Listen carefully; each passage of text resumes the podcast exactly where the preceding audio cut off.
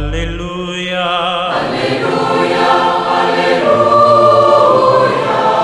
Aleluya, Cristo ha resucitado. Sí, verdaderamente el Señor ha resucitado. Ese es, queridos amigos, el gran saludo que comienza a partir de la vigilia pascual para toda la humanidad. El triunfo de la vida sobre la muerte. Cristo ha sido inmolado. Él es nuestra Pascua, nos lo dice el apóstol Pablo. Y resuena en este día esa hermosísima expresión que hemos escuchado en la segunda lectura de este día domingo, ahí tomada de la carta a los Corintios. Un texto que está justamente 20 años después de la muerte y resurrección de Jesús y que sin embargo contiene una síntesis impresionante, la plena conciencia de esta novedad cristiana, la resurrección del Señor. El símbolo central de la historia de la salvación, el Cordero Pascual, aquí se identifica con Jesús, a quien se le llama nuestra Pascua. La Pascua judía, memorial de la liberación de la esclavitud de Egipto, prescribía el rito de la inmolación del cordero, un cordero por familia, según la ley. En su pasión y muerte, Jesús se revela como el Cordero de Dios inmolado en la cruz para quitar los pecados del mundo. Fue muerto, justamente en la hora en que se acostumbraba a inmolar los corderos en el templo de Jerusalén el sentido de este sacrificio suyo, bajo la especie del pan y el vino, de los elementos rituales justamente de la cena de Pascua. De este modo podemos afirmar que Jesús realmente ha llevado a cumplimiento la tradición de la antigua Pascua y la ha transformado en su Pascua.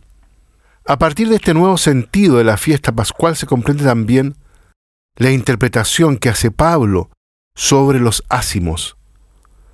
El apóstol se refiere a una antigua costumbre judía según la cual en la Pascua había que limpiar la casa hasta de las migajas de pan fermentado.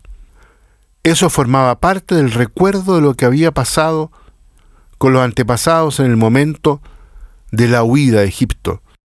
Teniendo que salir a toda prisa del país, llevaron consigo solamente panes sin levadura. Sin embargo, al mismo tiempo los ácimos eran un símbolo de purificación, es decir, eliminar lo viejo para dejar espacio a lo nuevo. San Pablo explica ahora que esa antigua tradición adquiere un nuevo sentido, precisamente a partir de este nuevo éxodo que es el paso de Jesús de la muerte a la vida eterna.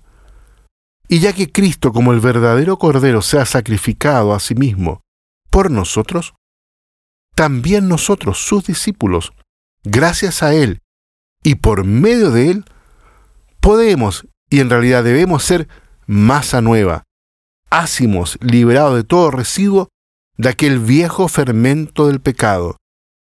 Ya no más malicia y perversidad en nuestro corazón. De este modo, celebramos la Pascua con los panes ácimos de la sinceridad y la verdad. Esta invitación de Pablo, con que termina esta breve lectura que se ha proclamado, resuena aún más intensamente en el contexto de este tiempo litúrgico, de este tiempo pascual. Por eso acojamos la invitación del apóstol, abramos el corazón a Cristo muerto y resucitado, para que nos renueve, para que nos limpie justamente y nos purifique de toda fragilidad, de todo pecado, y nos regale la savia vital del Espíritu, es decir, la vida divina y eterna. En ese canto que se llama la secuencia pascual, hacemos eco de la palabra del apóstol. Sabemos que estás resucitado, la muerte en ti ya no manda. Sí, este es precisamente el núcleo fundamental de nuestra profesión de fe. Este es hoy el grito de victoria que une a toda la iglesia, a toda la humanidad. Y si Jesús ha resucitado, y por tanto está vivo, ¿quién podría jamás separarnos de Él? ¿Quién podría privarnos de su amor que ha vencido el odio y ha derrotado la muerte? Que el anuncio de la Pascua se propague por el mundo con el jubiloso canto del aleluya. Cantémoslo con la boca, cantémoslo sobre todo con el corazón y más aún con la propia vida, es decir, con un estilo de vida ácimo, simple, humilde, fecundo y de buenas obras. De verdad resucitó el Señor. Resucitó de verdad la esperanza. Vamos a Galilea. El Señor allá nos aguarda.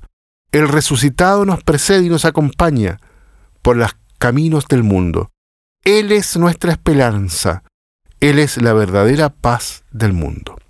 Queridos amigos, dejemos entonces que este, esta alegría del Evangelio toque nuestra vida, toque nuestro corazón en este tiempo y nos transforme y nos renueve y nos llene con ese espíritu de Cristo resucitado y nos regale una fe profunda como la de María Magdalena, una fe que capta justamente lo nuclear y lo central de este nuevo acontecimiento, que abre los horizontes de la propia vida personal y de la historia de la humanidad. Que Dios los bendiga a todos y a cada uno.